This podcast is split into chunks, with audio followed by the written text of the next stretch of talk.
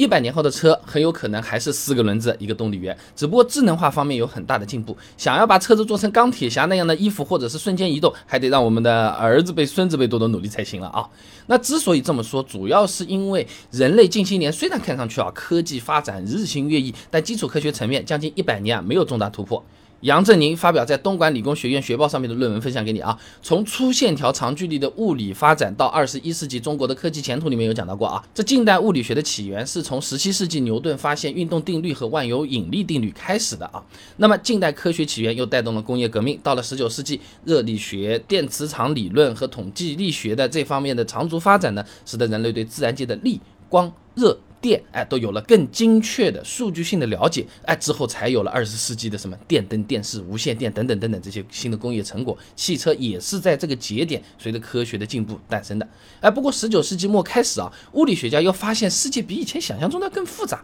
哎，以前的认识呢是有道理的，但是。又不完全正确，于是新的理论就发展起来了。从十九世纪末到二十世纪三十年代左右的时间里面呢，基础的物理学理论出现了相对论、广义相对论和量子力学这三大革命性的发展啊。那么一直到今天，物理学的蓬勃发展及其成果的具体化应用呢，都是建立在这一百年前的三大革命性理论的基础上面的。可以说啊，这基础科学的发展以及工业技术的进步，它并不是线性的，而是经过一段时间的积累之后。有一次比较大的爆发，像我们上台阶一样的啊。那么从历史角度来看，基础科学上一次爆发经过了两百七八十年的积累。那按照这个速度来预测的话，你即使再过个一百年，基础科学要有爆发式的长足进步，概率也不算太大啊。那汽车这种具体的工业成果想要颠覆性的发展也是比较困难的。所以一百年之后，汽车。可能依然是四个轮子一个动力源，想要上天入地下海无所不能，或者变成个什么变形金刚，一伸手直接就是像奥特曼一样的，呃，可能性不大啊。那么当然了，车子的功能经过一百年的发展，那肯定远比现在的强大很多很多啊。拿车机来举个例子啊，斯坦福大学的人工智能百年报告里面，他对未来百年的智能车发展做出了一个预测啊。那其中比较可能的形态呢，是车子实现了车联网，而且呢拥有完全自动驾驶的能力啊。那人类更多是扮演一个。教练的角色，训练指导这个 AI 来工作。那算法的进步呢，是可以让 AI 更深入的学习人类的指令，而且可以支持人机之间的通信及协作。哎，以后的车机啊，功能做到和钢铁侠的虚拟管家贾维斯一样，帮你答疑解惑，什么推理推理问题，远程呼叫遥控一下和你逗着玩。哎，这个可能性倒是不小，哎，也是有可能的啊。那么刚才讲的呢，只是基于科学发展速度的预测了。那未来谁也不好说，对吧？歘一搞什么基础科学。大爆炸啊！那汽车呢，也有可能会变成我们现在完全不认识、不理解的东西了啊！嗯。拿 拿个量子力学来举例子啊，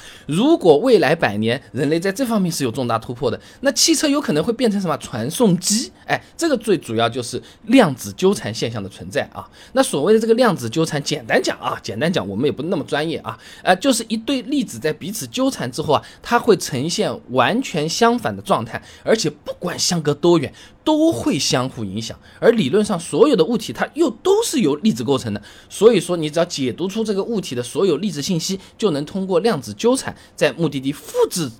一个完全一模一样的物体出来，而本体呢，则会在这个解读过程中被破坏分解掉。哎，有点像什么远程的这种传真机、打印机，你个文本塞进去，那边一张新的出来了，有点这么个味道啊。那目前我们已经能做到单个粒子的。带引号的瞬间传送了啊，那未来有重大突破之后呢，车子真有可能会变成长途瞬间穿越功能了啊，这么个东西了，穿越机啊，理论上一键可以去到任何的地方了啊。那么再比如说啊，如果我们可以在能源技术上有所突破，哎，那就有可能会造出足够稳定的小型托卡马克装置了啊！哎，李建刚发表在物理期刊上面的论文啊，托卡马克研究的现状及发展上面讲到啊，所谓的托卡马克装置呢，就是一种利用磁约束来来实现受控核聚变的环形容器。简单的说啊，其实就是核聚变反应堆啊，只不过现在的托卡马克装置都非常的巨大，而且持续时间比较短，都按秒计的，那。没法使用啊！那如果能源技术实现重大突破，哎，能够造出足够小的、足够稳定的托卡马克装置，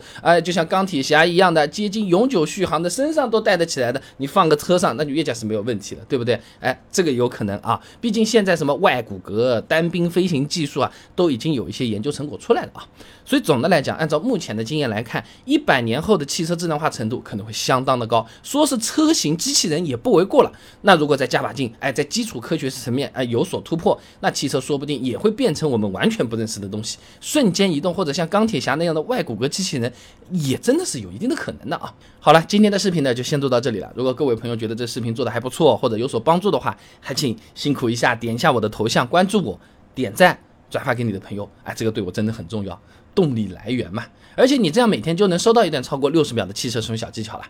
备胎说车，我们明天接着聊。